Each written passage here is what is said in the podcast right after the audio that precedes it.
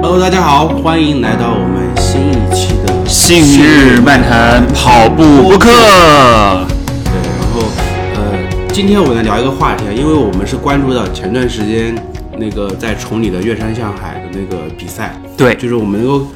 肉眼的能够看到，就是很多运动品牌在里面都曝光了，就不仅仅是赞助商本身，是的还有很多其他的品牌都在这个比赛里面曝光了。当然，最显眼的应该就是那个粉红色的那个效果的那个索康尼了，对吧？嗯然后很多大大小小的战队穿的全都是索康尼的跑鞋跟背心，然后在这个一百四十五公里、百公里的一个赛道上去接力。那之前我们关注的点不少都放在了这些鞋跟这些选手身上。对，那今天我们就把目目光从这个选手身上挪开，然后我们来聊一聊，呃，索呃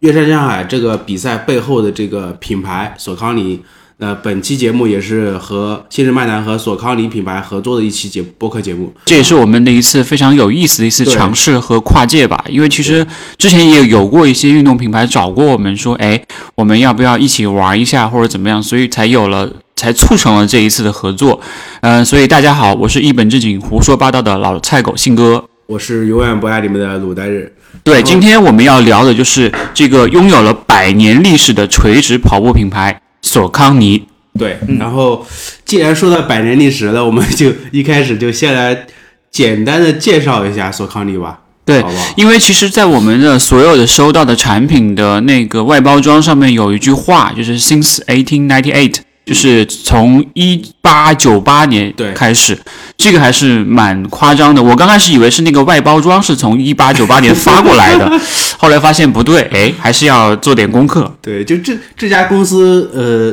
其实还蛮蛮有趣的，就是他们第一家工厂是一九一八九八年在宾夕法尼亚州的那个库斯敦，有四个商人在索康一个叫索康尼西的一个高岸上成立的。就是一条小溪呗。对哎，你发现没有，鲁代日啊，他们的那个，他们的那个 logo 是不是有点像一条那个溪流的那种感觉？对，就是川崎的那种溪流，但是你有没有发现它上面还有三个点？对那三个点就是溪水流过那个溪小溪形成的浅滩哦，石头石头哦然后这三个石头其实它也有怎么讲，寓意寓意，因为它是呃有点就是代表索康尼品牌的指导性的那种观点，就是一个是良好的表现，一个是良好的 performance 健康，呃健康一个是良好的社区，这三个点正好就对应这三个点。哦，对，这个我还是第一次听说，因为我以为这个是他那个嗯拿那个烟去烫烫出来的那个东西。哎，原来是有一层这样的意义，就是先是 performance，然后是个人的这种健康，然后是它的整个 community 社区的一个维护。但是我们在说到索康尼这个公司之前，我们还必须了解一段更早之前的历史。嗯，因为就是在呃，我们我们知道索康尼是第一家工厂是一八九八年，但是在早在八年前，就是一八九零年的时候，就是当时有一个俄罗斯裔的俄罗斯的移民叫亚伯拉罕·海德，他到美国去了。我以为是阿布拉莫维奇呢。对他当时是他是一个就是手工作坊的一个一个一个匠人吧，嗯，然后他租了一个洗衣店，在洗衣店里面用旧的地毯跟材跟那个纤维去制作拖鞋，OK，然后到了就这种就这种工作，他一直做了二十年，到一九一零年，就是海德将他的生意搬到了那个马赛注册之后，就是我们非常知道、非常熟悉的那个波士顿哦剑桥的那边的一个房子里面。OK，就在那边创立了一个公司，A.R. 海德和他儿子的公司。哦，就直到一九三二年，他开始为妇女啊、为为儿童去生产拖鞋，然后还有一些街头穿的一些鞋。然后到一九三，在一九三二年那一年，他们开始涉及了运动鞋这个领域，然后生产出了第一双的溜冰鞋啊、棒球鞋啊，然后保龄球鞋。然后到后面就是二次差二次第二次世界大战爆发了，然后当时就是很多很多企业都被要求去生产一些跟军用相关的一些鞋子用品军用品军用品。然后当时呃这家公司海德公司它就被被被征召过去了，然后在。就是在那段时间，他还因此获得了美国发颁发的那个卓越制造奖，就这是一个非常重要的一个奖，也是唯一一家获得这个殊荣呢美国的鞋业公司。证明他们那个时候的质量就非常好了。对对，然后等到战后，这个公司才开始恢复运动鞋的这个生产。到一九呃，到一九六零年，就是美国宇航局给海德授予了一份就是合作的一个协议，然后当时他们呃登上太空出舱的穿的鞋也是这家公司生产的，就足以见得海德这个公司就是非常非常牛了。就是海德这家公司实际上是索康尼一个前身，对不对？对。OK 然后到一九就一九六八年，就海德就收购了位于宾夕法尼亚州库斯敦的索康尼这家公司。哦，收购了。对然后到一九七零年，整个海德就把所有的运动鞋的这个制造，然后生产设计全部转移到这个索索康尼这个公司，因此才有了这个这家公司的出现，然后整个未来的我们现在看到的这个局面。因为其实我们所了解的一些运动品牌，比如说某克啊、某迪啊，可能还是会比较综合运动品牌，就是什么鞋都会有。但是我们其实，在最开始了解索康尼，是因为国内有一个特别大的一个这种呃民间的坊间说法是四大跑鞋嘛。对，四大跑鞋那个时候我们才发现说，哎，有索康尼，还有某某某市什么什么之类的，什么什么丝之类的这种品牌，才会开始对这个品牌开始好奇，而且才发现它原来是一个垂类在做跑步的一个品牌。对这个很不容易哦。非常非常不容易，是的因为他们的之前的 CEO 在二零零四年在接受美国采访、美国媒体的一个采访的时候就说到了，当时那个记者就问他们，就说之前通用汽车的 CEO 就说到一个公司，呃，想要成为呃一个公司必须要成为行业的第一或者第二，否则它就会被淘汰。然后当时索康尼的 CEO 就说嘛，就是呃，就是你需要去定义你的那个行业，因为索康尼呃不仅仅是在运动鞋这个行业，而是在专业的跑鞋行业，就是它的细分更就更细一点，就是分到了跑鞋这个专业跑鞋、专专业运动鞋这个领域。所以，如果你在这个细分行业里面能做到第五，然后第四，或者是接近第二、第三，那你就会可以在这个赛道上继续进就有争。活下去或者是发展的一个机会。对，所以，我们作为一个 Top Five 的一个跑步播客，所以我们也希望能够尽可能的活得长一点。我们我们也能够在赛道最好是拥有百年历史吧，对吧？对，我们然后再找一条小溪，把那条小溪命名为“信日漫谈而且很重要的一点就是，就是在跟那些很大的那些品牌去做对比的时候，他们的 CEO 也说到了，就是，呃，我是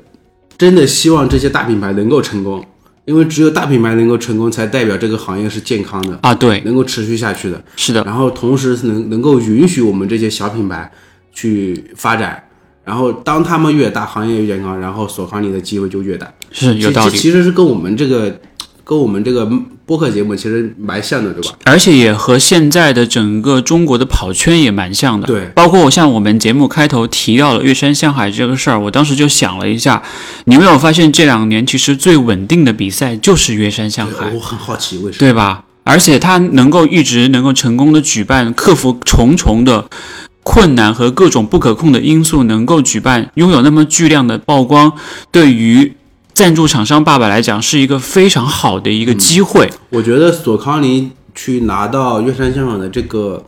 赞助商权益，是一个非常正确和明智的决定，因为这个会有带一点带赌的意思。你想想，如果这个比赛被 cancel 被取消掉了，就没有了，因为肯定要去符合大的一个政策和环境的要求嘛。但是它可以仍然可以一直在举办下去，而且也是今年上半年以来，我感觉是很亮眼的一场比赛。所以对于整个品牌的曝光来讲，从我们的这种角度来看，是非常非常有利于品牌在中国的发展的。对，因为重点是，你看很多其他的品牌，其实他们在推新产品出来的时候，都会依托于去做那个比赛，比赛的露出，他们会找精英选手去去去去穿，然后去体验。但问题就是，你会发现，当没有比赛的时候，他们这些新产品、新的这种顶级产品的推出，发现突然都变得成滞后了。对，就大家都没有一个时间点去做这个东西了，但是岳山向海举办了，然后索康尼这一次搞得就非常盛大，你能看到的，就我我我不说好的或者是不好的，就是你能看到，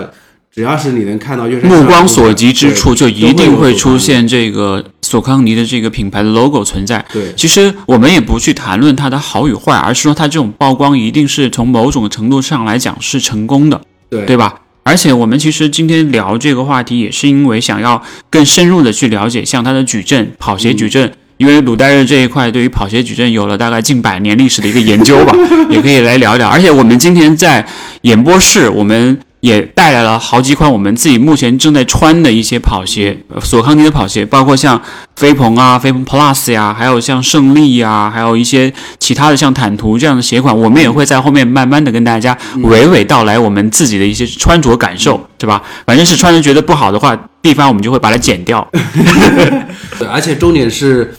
呃，我和信哥都试到了他们最新做的一个非常有意思的一个城市联名的对鞋子。对，City Pack，对，这个这个熊猫的这个这个造型，包括它的背心跟袜子，真的是很非常非常好看。然后就是这个就是这个就是完全以前我们在看那个什么呃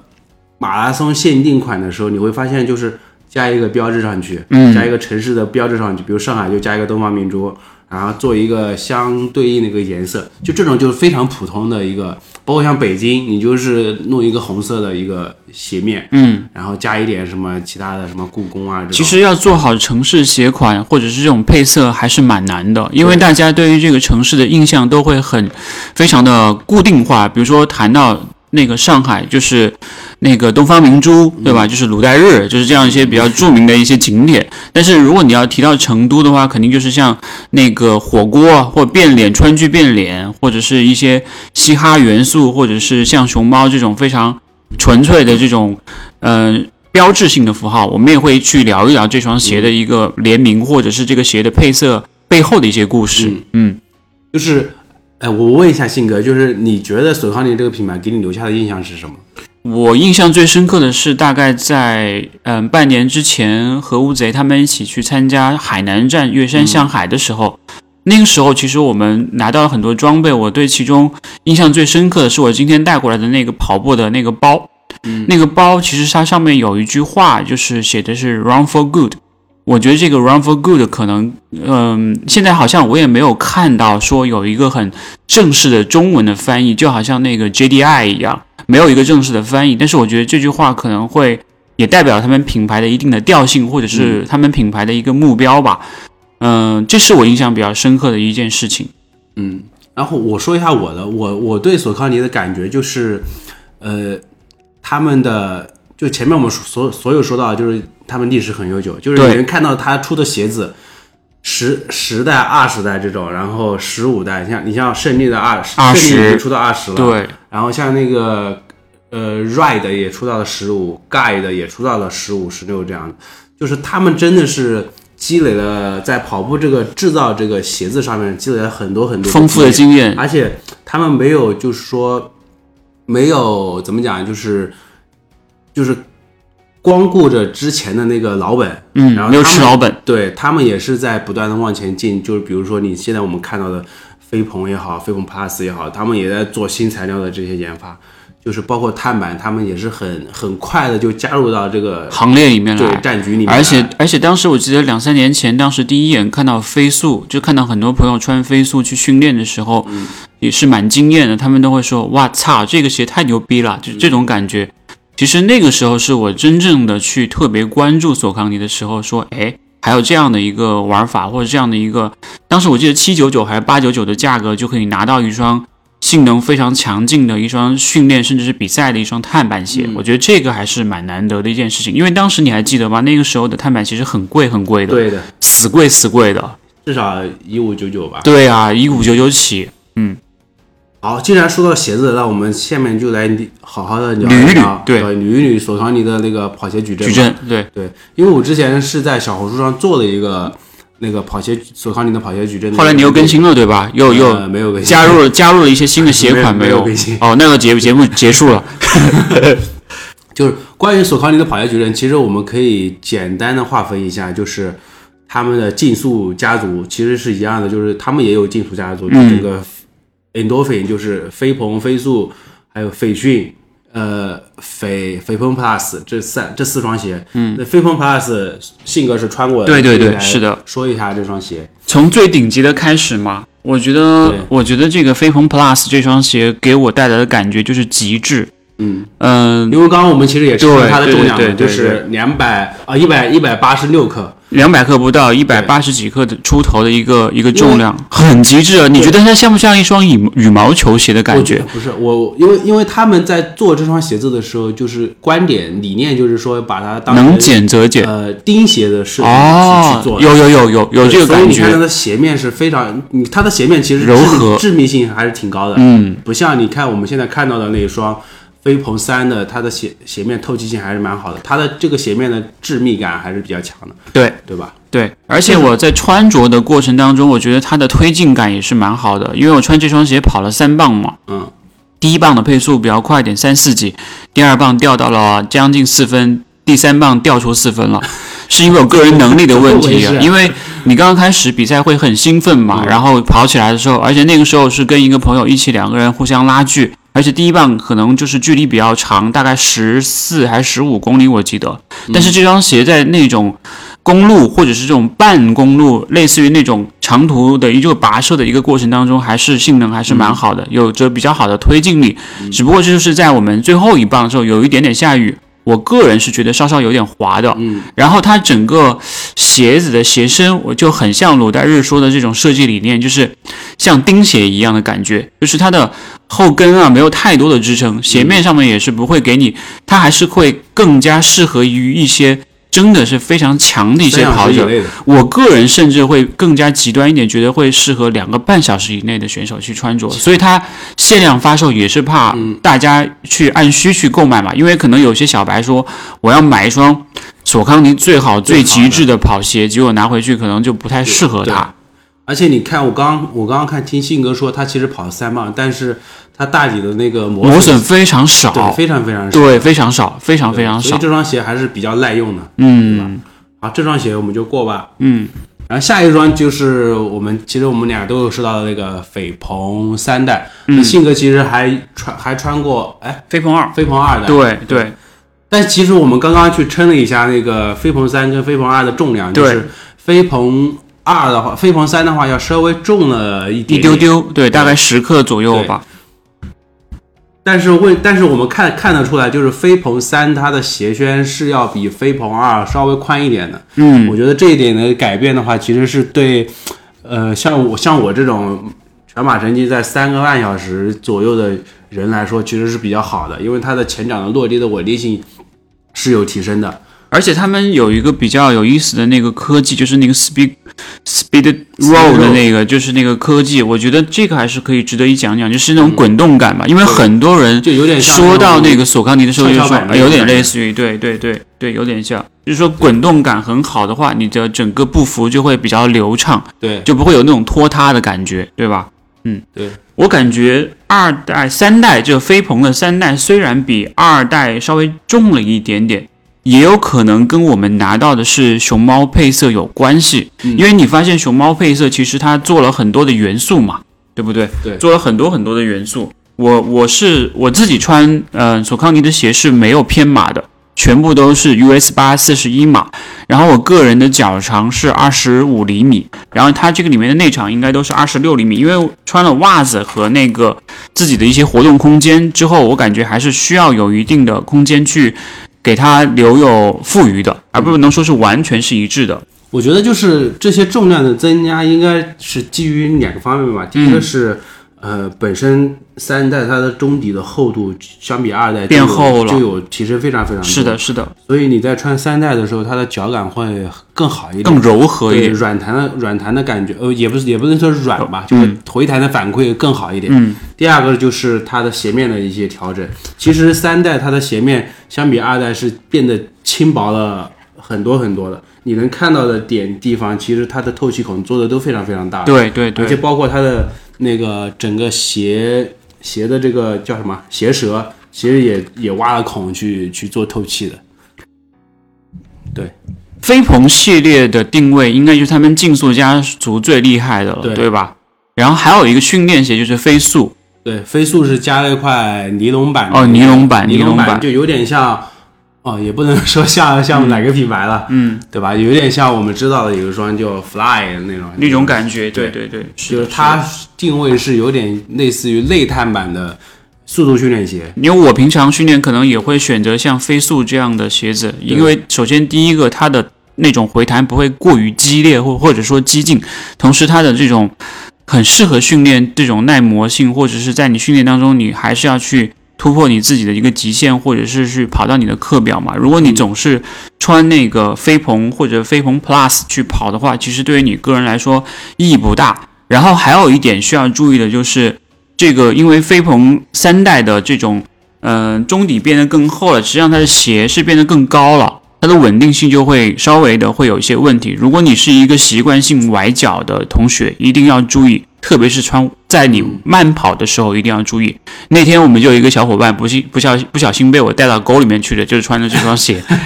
然后他还一边骂鞋，我说就骂你自己不注意，就是为了帮我们拍东西，然后弄的。所以我觉得这个大家一定要去分场合去使用，这是我们为什么会介绍这个跑鞋矩阵的一个原因。嗯 OK，继续。嗯，就其实我们刚刚说到，就是尼龙版的这种速度训练鞋，它的存在的意义是，呃，你想体验碳板的那种脚感，嗯，然后它。相对于来说，比碳板竞速跑鞋它的价格要低很多很多，是的。所以它是一个怎么讲，就是性价比稍微高一点的一个速度训练鞋。就是你穿它不会觉得说我今天穿碳板的话，每一公里要算多少钱的那种感觉。就是你比如像信哥经常穿这种尼龙版的训练鞋，我个人是比较喜欢尼龙版的这种鞋，跑节奏也好，跑有氧的长距离也好，其实是蛮蛮不错、蛮适合的一个选择吧。呃，那我话说回来，像竞速家族的这几双，像飞鹏 Plus、飞鹏三、飞鹏二这种鞋，其实都是适合于比赛的，对吧？距离大概是多少？什么？就是适合于我们马拉松比赛距离，比如说五 K、十 K、半马、全马都可以吗？我觉得，我觉得像碳板竞速跑鞋，你应该穿五 K、十 K、马拉松、半马这种比赛应该都可以吧？嗯嗯嗯。然后，但其实，其实我我我个人感觉，这些鞋子它都能穿。比赛，嗯，只是它适用的人群不一样。对，比如说我今天是一个四小四小时的选手，我其实就呃可以穿像刚刚说的那个斐讯三呃飞速三呃斐讯三去去比赛，嗯嗯，因为它我们可能我四小时四小时半，我对碳板竞速跑鞋的这种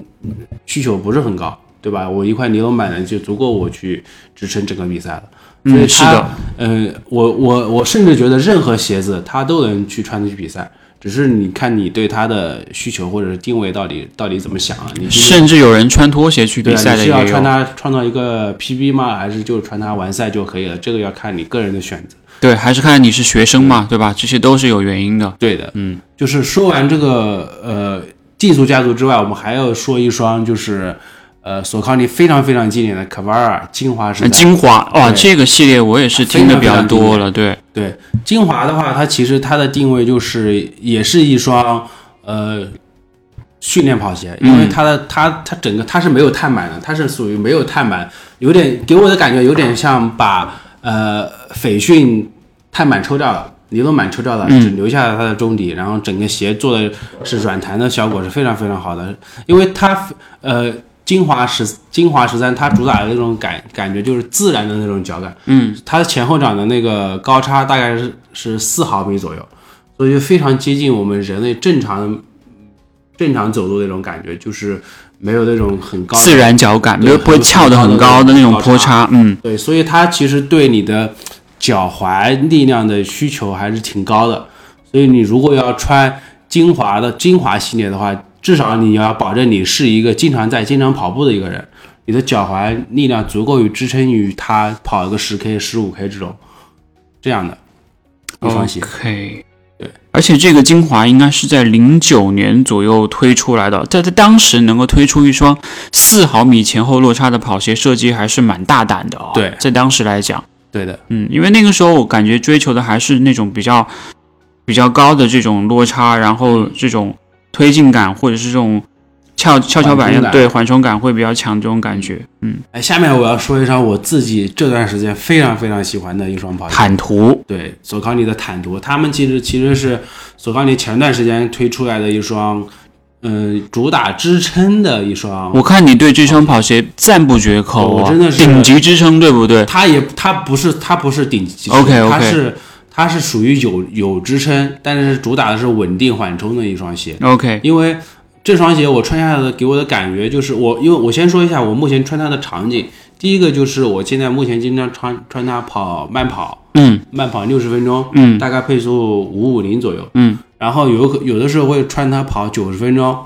我九十分钟大概配速大概是五四零左右。嗯就这种场景下，它你看到它内侧这块很厚的这块中底材料，它其实就是在给你足弓做支撑的。嗯就是你穿下你落地的时候，你的脚不会塌陷，，OK，加上它整个鞋子很轻。我刚刚称了一下，就是你的是四十二点五码对四十二点五码，大概五二百250克两百五十二克这样。，OK，然后它其实在我脚上的那种感觉是比较轻盈的，嗯不会有很重的那种累赘的感觉。抓地性怎么样？抓地性，嗯，一般。一般，OK OK，非常坦诚的说一般。嗯因为我之前有一次，呃，雨天或者不是下雨，它就是有洒水车在路上洒水，哦，然后我在柏油马路上跑的时候，其实是不太稳的。嗯对，这个必须必须要坦诚的说，的这个你需要，呃，如果你要你想要买这双鞋，你就要考虑到这个点，它的稳定性啊不不，它的那个抓地感、防滑感没那么好。嗯但是正常情况下，在柏油马路上，在任何路面上，它都是蛮好的一双鞋，就是非常非常适合拿来堆跑量的一双鞋。哎，坦途是属于哪个系列呢？还是说它是一个新新出的的一个系列？因为刚才我们讲到了飞鹏、飞速，还有精华，然后这个是今年新出的一个系列对，今年新出的，然后是第一代。对所以从它第一代的推出来讲，还是蛮成功的，因为很多人都反馈说这双鞋还是蛮不错的。从综合角度来我觉得看，我觉得如果第二代的话，它的鞋面能做得更更透气呃透气一点会更好。因为这双鞋我目前穿，我因为我前段时间大概上海三四十度的时候，我都是穿这双鞋跑的嘛，嗯，就基本上穿到后面就整个鞋全湿了。那是你的问，题啊。那是我的问题，就是是出汗太多了。但是如果说它第二代能够把鞋面再做的轻薄一点，做成像这种鞋面，像飞鹏三的这种鞋面，那会好很多。哎，那这样的话会不会带来一个问题是汗水会滋过或者是透过你的鞋面，让你的脚更加不舒服呢？虽然它透气性会更好你肯一点，定肯定是把汗排出来更舒服啊。你你如果哎，但是其实你的脚出汗的程度肯定是没有你身体出汗程度大，对不对我觉得大部分的出汗都是因为你的腿部的汗流下去，哦流流到你的鞋鞋？OK OK OK，对我都是把汗给洒出去，洒到别人身上去。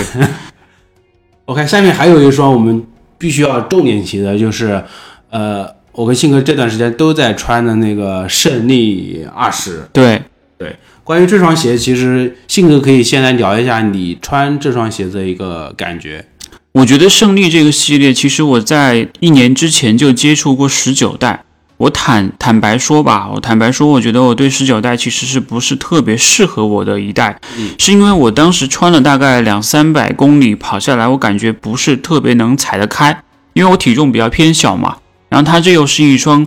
呃，顶级的一张一双缓震的这种长距离的有氧跑鞋。当时我觉得我穿的感受是非常舒服的，就是我当我的脚穿到这个十九代里面去以后，我是觉得非常非常舒服的。但是我就总有一种踩不开的感觉，就是，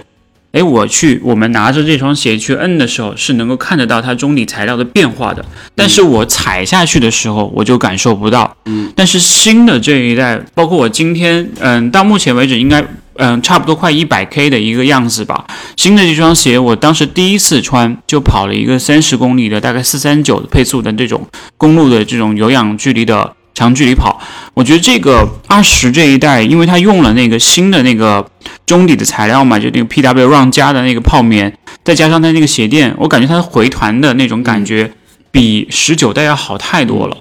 就是我刚刚把这两双鞋拿在手上，用手指去按的时候，按这个中底的时候，你能明显感觉到就是，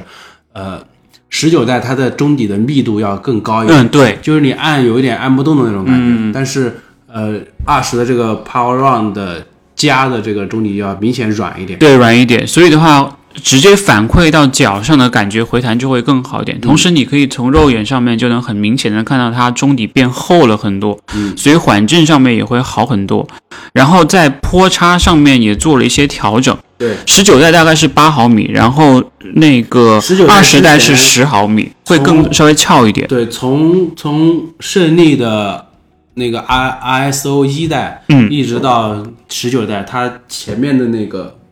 波差全部都是八毫米，只是今年把它调整了，调整到了十毫米。就是我觉得索康尼这样做的目的很明显，就是让这双鞋更适合大众跑者，OK，更适合初跑者，嗯或者入门跑者。他们肯定是做了一个市场调研，或者是了解之后才决定去调整的。我觉得，我觉得有可能就是他们可能把之前的胜利系列的所有的销量数据都拿出来，嗯都拿出来做了做了一轮分析，发现更多的初跑者其实是穿这双鞋子的，因为很多初跑者在他在选跑鞋的，就是我说我今天要选一双入门跑鞋，就这双入门跑鞋的概念是指不仅仅是穿出来就是跑个两三公里的，可能是今天我想跑一个两三公里的，明天有人可能要拿来跑个十公里的，嗯，甚至像信格这种第一次拿来就是跑三十公里的，对吧？就其实这双鞋的定义有点像更全能的一双鞋，对，就它任何场景、任何环境、任何距离，它它能 cover 和覆盖的这个场景还是蛮多的。然后说到它那个鞋面，其实十九和二十的包裹系统，我觉得都做的蛮好的。就是你穿进去的那一刻，你真的是能感受得到，你从经济舱升到了头等舱，商务舱，对吧？它因为我们经常会聊一个话题，就是说索康尼是跑者的头等舱嘛，其对实就会有那种感觉很舒服。很舒服。哎，然后在重量上面，我 就就是关于重量上面，我一定要那个讲的一点是，十九代四十一码大概是两百八十二克单只，嗯，然后二十代是降到了两百五十八克，这个提升是非常非常我真的是很明显，就是你会觉得脚就不会那么坠了，特别是当你跑到后程，你腿的那个力量和你的疲劳上来之后，就这种单个的这种呃十几克的那种重量会，两只脚加起来也就三十克了嘛，就会被放大。个特别明显。是的，是的。其实我个人刚才我们聊到了那个重量的问题，我们说到了一个点，就是说关于训练鞋，其实我个人觉得在两百五到两百八或者是两百六这个区间是一个比较好的区间，对于对于绝大多数跑者来讲。嗯嗯，你刚才想说哪一点我？刚想说一点就是，呃，在大概一九年的时候，嗯当时是得到一九年还是二零年的时候，索康尼在在火车头搞了一场活动，就是以跑者的头等舱这个主题去做的一种一场活动。嗯当时我就我听到这个名词的时候，我觉得很奇怪，嗯就是什么是跑者头等舱？就是当时我们都知道索康尼是什么四大跑鞋这种感觉，对，然后提了一个跑者头等舱，我我我给我的感觉就是挺莫名其妙的。然后后来就是他们当时推的就是十九代这双鞋，嗯然后现我我是觉得现在这个时间点就是二十代再去讲跑者头等舱，可能要比十九代的时候更好一点，因为十九代就像刚刚刚刚信哥说的，它其实给人的脚感是偏硬一点的。如果大体重的话，也许问题不大，比如说一百六、一百八，我觉得能够把它给踩开，因为其实那个泡棉的密度不一样嘛，也调整了。其实整个胜利系列它也是经过一一些调整，很很很大的一些调整的。我之前在暗烧的时候，其实我测过那个胜利 ISO 一代、二代、三代、四代这四双鞋，我都测过，我都穿过。然后当时这个系列他们用的中底就是叫 Everon，就是当时是是索康尼最好的一块中底材料了。然后直到最后，他们调成了现在的这个 Power Run，对 Power Run 的这个这个，之前是 ISO Fit 这个这个鞋面，就是有点把你的脚给包起来那种。然后，但是它的设计其实是整个是整个颜值不没那么高吧，我是觉得，但是可能放在当时那个时间点可能是好的，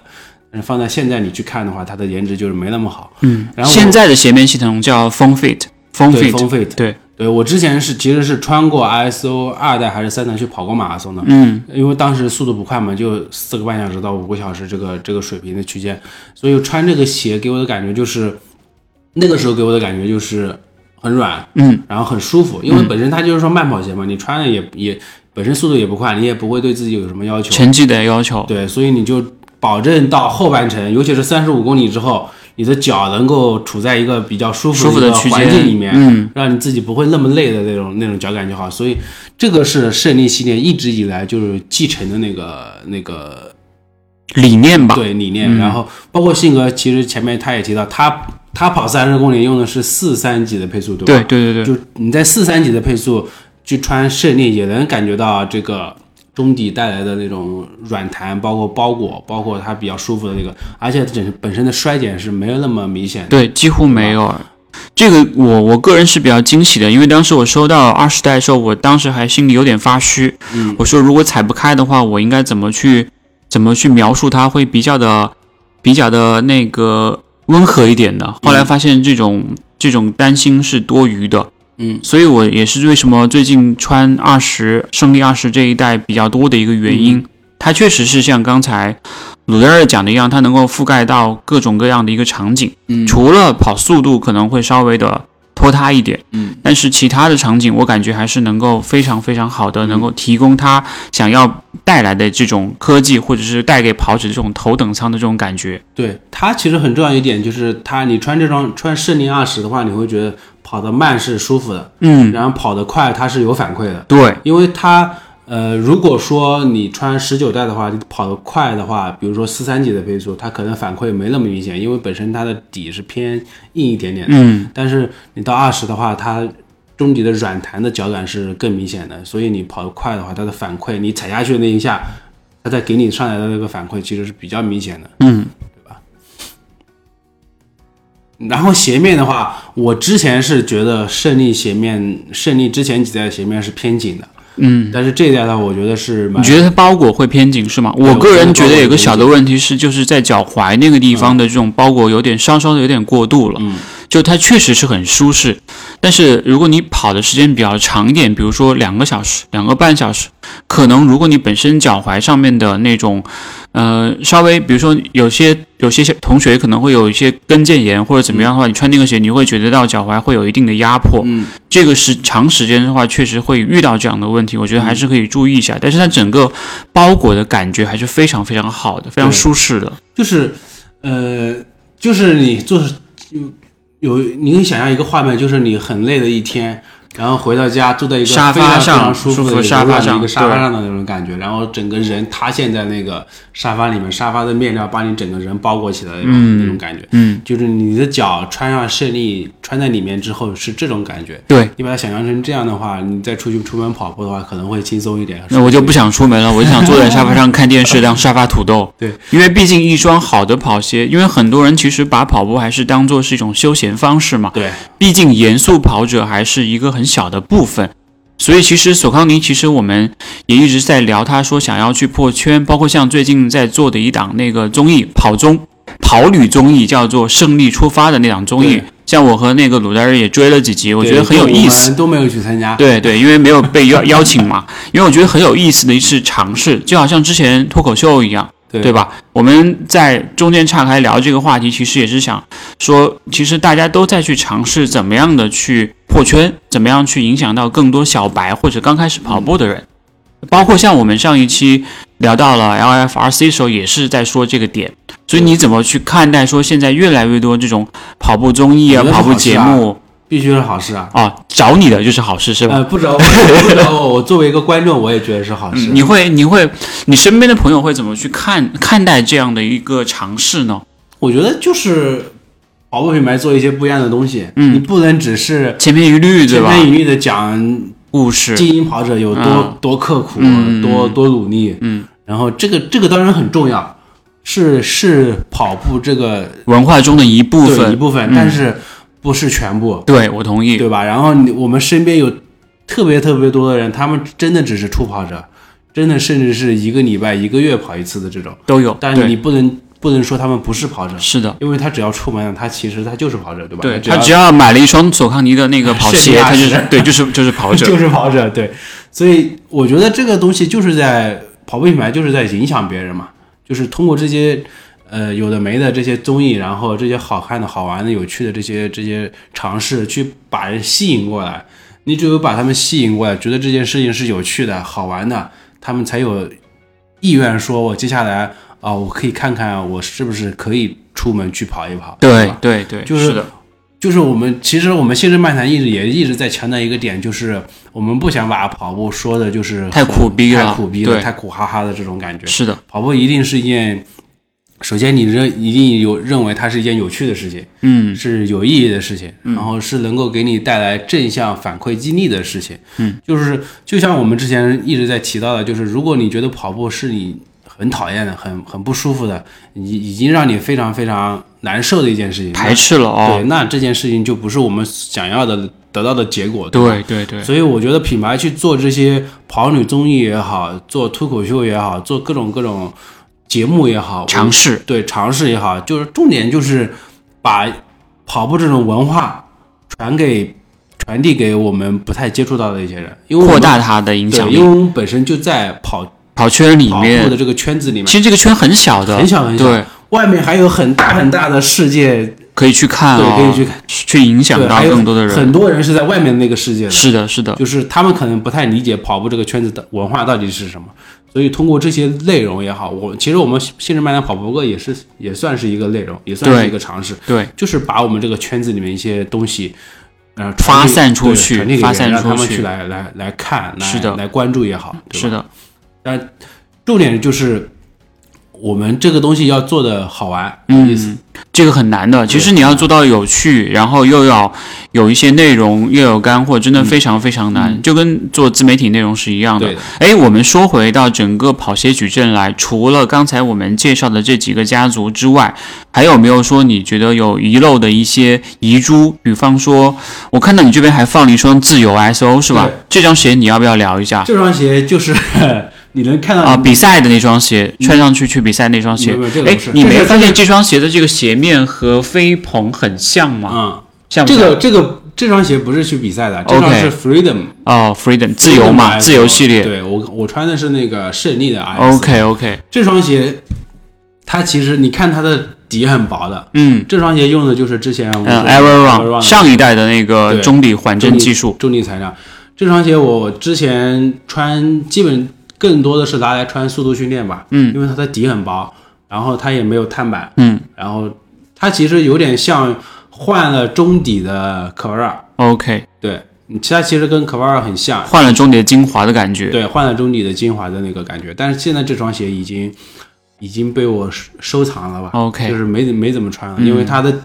底的那个缓震极限已经到了，就基本上像没有缓震的那种感觉了。嗯，而且鞋面的话，就是支撑也不好，你可以看到就是后跟很是的，是的，然后其实前面我们在说胜利二十的时候，我们忘了一个点，就是它的那个大底的表现，嗯，就是你能看到这一代的胜利二十，它的大底的花纹做的是很夸张的。夸张嘛？你说的夸张指的是？就是它的那个齿齿纹，哦，就是对，包括它的整个花纹的那个结构是很很夸张的。嗯然后它相比于来说，我觉得相比之之前它的那个防滑是要好那么一点点。对，是要好很多，对，好一点，因为。因为其实我我在穿胜利二十的时候，我是跟坦途做了一个对比嘛。OK，就是因为坦途，其实我刚刚说到，就是它的大底，我在湿滑的那个路面表现不太好，其实我不太喜欢。但是这双胜利二十我在穿的时候，就是明显改观要好很多。就是同样的洒水车路过的那个柏油马路上，我在穿胜利二十的时候就没有那种脚感了，嗯，就不会打滑的那种脚感了。对所以很多人说溜冰鞋，溜冰鞋，其实不要去因为某一双鞋或者是某一代给你带来的不好的印象，都会是的，是的。像我之前穿像 Temple 也有这样的问题，对所以我觉得不要去放大某一个缺点，也不要去忽略它。所有的人都在变化，所有的品牌也在进步，而不是说你就紧抓着那一点去不放。我觉得这样就太，嗯，太那个格局太小了。对我个人是觉得胜利二十有点像一双就是呃跑者的好伙伴的那种感觉。我我觉得还是跑者头等舱的一个嗯比较好的一个诠释吧。对，就是就是你如果把这双鞋放在家门口，你今天想跑任何一，个场景，都可以你拿。都会选，都会想到说，哎，我穿这双鞋，穿胜利二是合适的是合适的，是 OK 的。对，我不会犹豫一下，说我今天要跑个十五 K，我想穿另外一双鞋，这种感嗯觉。嗯对，就是整个索康尼在打的这个跑者的头等舱这个概念，我觉得是蛮好的。就是它给人的感觉就是这双鞋是很舒服的，嗯，是的实，际表现也是如此。对，把它形象化了。对。就如果如果说满分一百分，你要给胜利二十打个分的话，你打多少分？在节目里面，我一般都会打一百一十分，但是我觉得应该还要花时间去穿吧，因为毕竟现在才穿了一百公里左右，然后总体上来讲，其实是能够达到八十分的一双慢跑鞋或者长距离有氧鞋。嗯，因为场景不一样，人群不一样，适应的范围也不一样，每个人的这种需求也不一样，所以我打多少分，不如你自己来打分会更好一点。对，嗯，你觉得这双鞋还有除了前面说的那个那个包裹比较紧的那个地方之外，还有什么地方可以稍稍透气可以再加强一丢丢对吧？对因为特别是像前段时间上海很热的时候嘛，就会穿的时候，我觉得在那个三十公里，虽然我自己停下来有那个买水喝水过，但是我觉得还是可以再做的更加透气一点。但是结果过两天上海的天气就已经开就现在始降温了，非常舒服非常舒服没有存在这现在这个问题段时间太舒服了在二十五度左右，太舒服了二十六七度。对，这种天气再去穿胜利二十去跑 Perfect 对它的鞋面就整个透气性、舒适感官呃感官应该会好好很多，对对对，对是的，是的。好，我们总结一下这个跑鞋矩阵吧。嗯，给这个跑鞋矩阵画下一个小小的句号。虽然它，我们可能在后面会看到坦途的升级，会看到飞鹏四，会看到甚至会有新一代的飞鹏 Plus 的加加，然后 Plus 对对，正好配合苹果的发布会发出，然后还会有胜利的二十一、二十二、二十三这样的长青款，还有就是很多人喜欢的精华，然后让鲁代日来总结一下整个嗯我突然想。到想到一个点，嗯就是呃，我们看到的这些鞋子，就是你说胜利二十也好，然后到呃嗯 Ride 十五也好，十六也好，嗯，就是这些已经非常有历史积淀的一些鞋子，想要去做升级，其实是一件非常非常难的的事。情，对，对，因为它本身前代的积累已经很多了了。那么那么那么那个程度了，就是你再想去精进，就是其实我们一直在说嘛，你跑跑到三小时，跟你跑进二四五、跑进二四零中间的跨度是非常非常长的，非常大的大是的那个那个横沟是其实是很大很大的一个，是的一个一个一个一个点吧。我我个人觉得，其实跑鞋的进化的每一代升级可能会有两种区别。第一种区别就是在嗯单代，就是三，就举个例子啊，比方说从三十六到三十七的升级可能是小改款，可能是对上一代的一个某一个问题，比如说压脚背的问题进行改善。但是如果到三十七到三十九代，可能会是一个大改改改款，就像那个手机的升级一样，就是它要去看消费者的一些要求或者是需求、市场的一些变化、喜好的变化，它会去做出一些调整。嗯，所以这个是蛮难的。包括像我们刚才聊到的，像那个胜利前面十几代的那个落差都没有变过，这一代调整成了十毫米。如果市场的反馈很好的话，我相信它会保持下去。如果市场说觉得这个我们穿上去没有以前那么舒适，它可能又会调回来。对的，这是一个反复的一个在调试的一个过程，对吧？我觉得这个也是像我们自己的每个人的那个跑步的一个目的不一样。比如说今年我可能就是轻松跑一下，明年我可能希望追求成绩，我可能会考虑飞速、飞鹏，是吧？这种竞技款了。后年我可能打算躺平，我还是想穿穿胜利，穿穿这种精华或者坦途，我觉得也挺好的。就是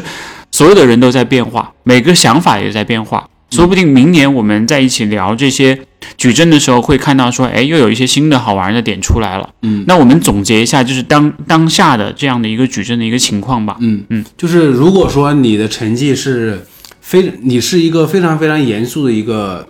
专业跑者吧，嗯。我说专业跑者吧，你可以穿飞鹏 Plus、飞鹏三 Plus，对，飞鹏因为因为它适合的人群就是三小时以内的这种人，，对，甚至你更快都会好一点。因为它它本身它的定位就是一双非常经典的一双碳板竞速跑鞋，对对对限量发售的一对双。，就是如果你想在比赛里面创造 PB，那你就穿这双鞋就好了。当然，这个对你自己的本身要求非非常高，非常高，对，那如果你你的实力没那么高，像我一样，那你就可以选飞鹏三，对，因为它的那个适用人适用性更高一点，就是包括稳定也好，包括回弹缓冲也好，它的脚感会更好一点。然后你如果成绩在三个小时三十分左右吧，我觉得可以穿这双鞋。就是平时训练最好就不要穿了，平时训练你可以穿那个飞速飞速，对，对，一双呃有有尼龙版的一双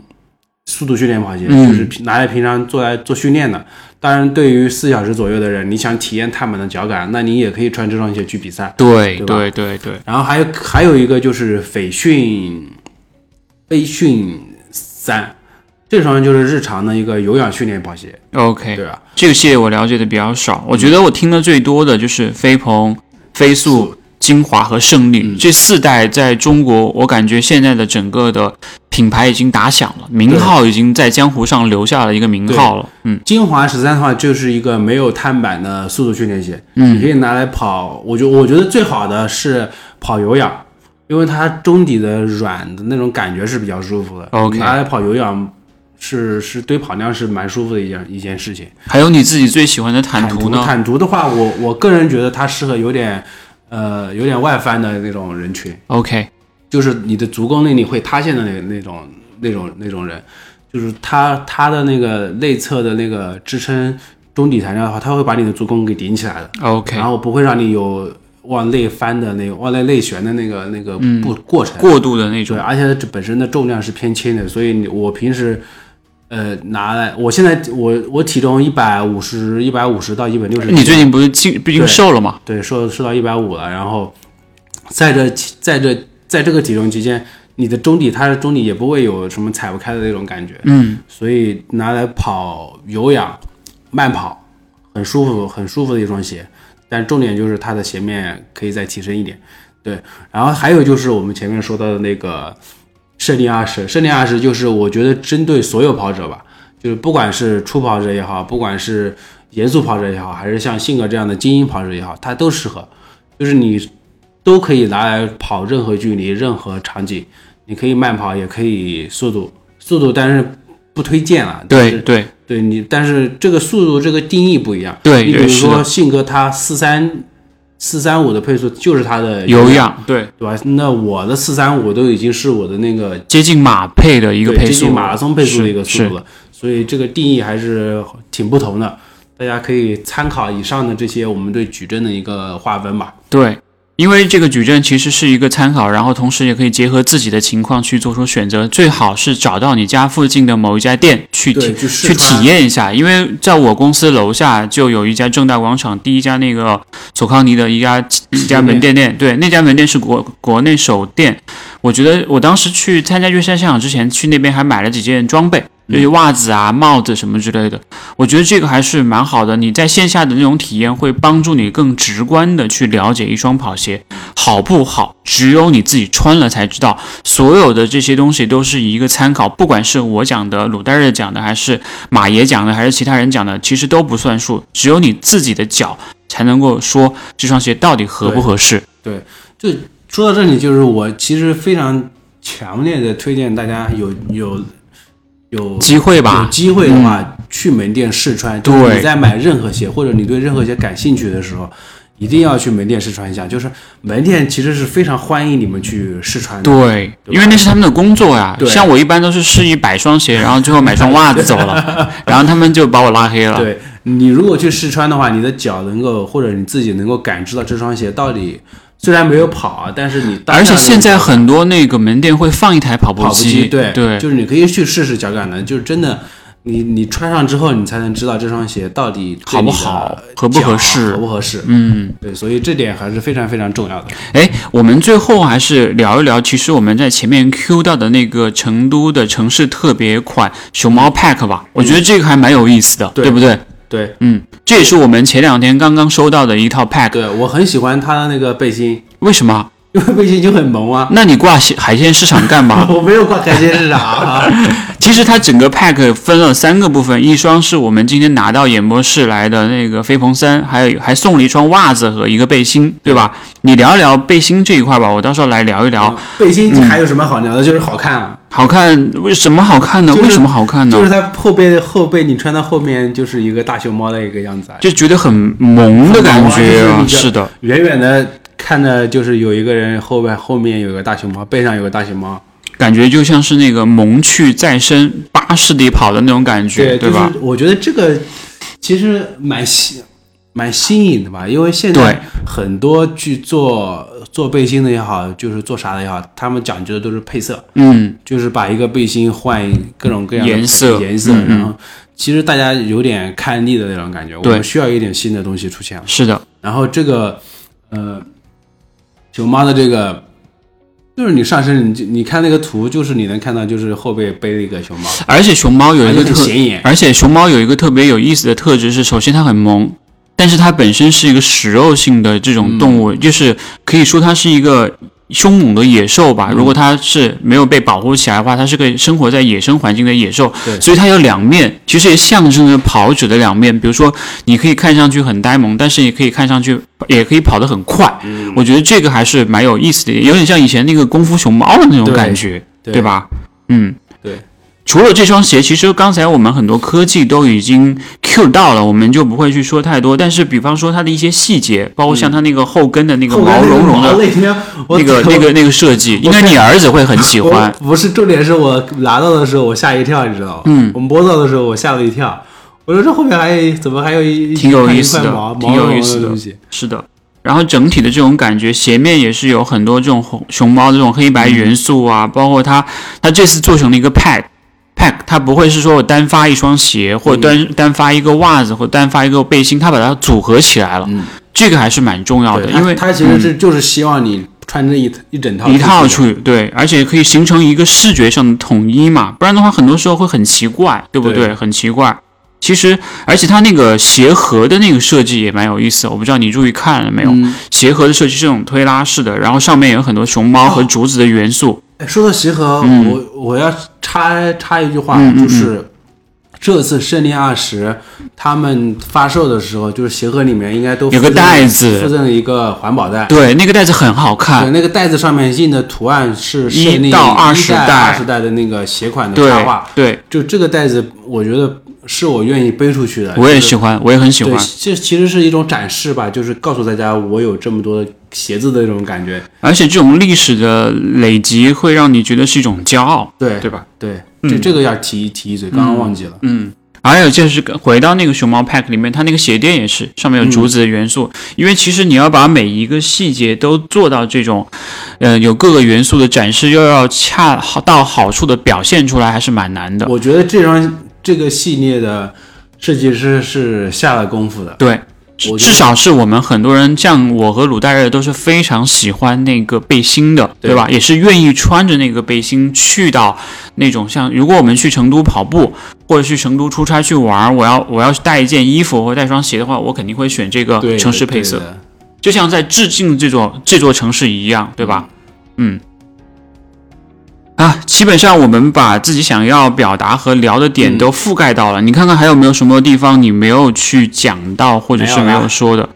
胜利的话，其实我也希望大家可以多多去关注这种鞋子的发展，就是不要去抱着一个很固有的眼光说、啊，你这个鞋很滑，以后就一定会滑滑到底。我觉得不要去有这样的一些偏见或者是刻板印象，就像我们看一个人一样，他一定是会有变化的，对的对吧？嗯，我觉得大家还是可以去试试胜利这双鞋吧，就是，呃，把它当做真正的头等舱那种体验去去尝试一下，去试试脚，然后穿上之后去去，我们再来说对比一下我们今天播客里面提到这些点，对，看看有没有不一样的地方，有没有不一样的点，我们可以再讨论。是的，吧是的。同时，我们也欢迎各大品牌、运动品牌可以来跟我们合作，去做这样的一档特别定制或者企划的一个主题。因为我们也希望可以聊到更多的一些运动品牌的历史啊，从中去学习和了解到他们品牌的调性和背后的一些故事。通过这样的话，我们可以更了解一双跑鞋背后的研发和它想表达的一些信息，对的，而不仅仅是去穿它，对吧？嗯好，行，我们今天的节目就先到这里，然后我想应该我们会很快就会继续更新下去，也感谢所有的听众一直对于我们的支持和愿意把我们这一期节目给听完。对，非常感谢大家。好，的，行，好，我们本期节目就到此结束。我是一本正经胡说八道的老菜狗信哥，我是已经迫不及待说要说拜拜的，拜拜，拜拜，拜拜，拜拜，下期再见，拜拜。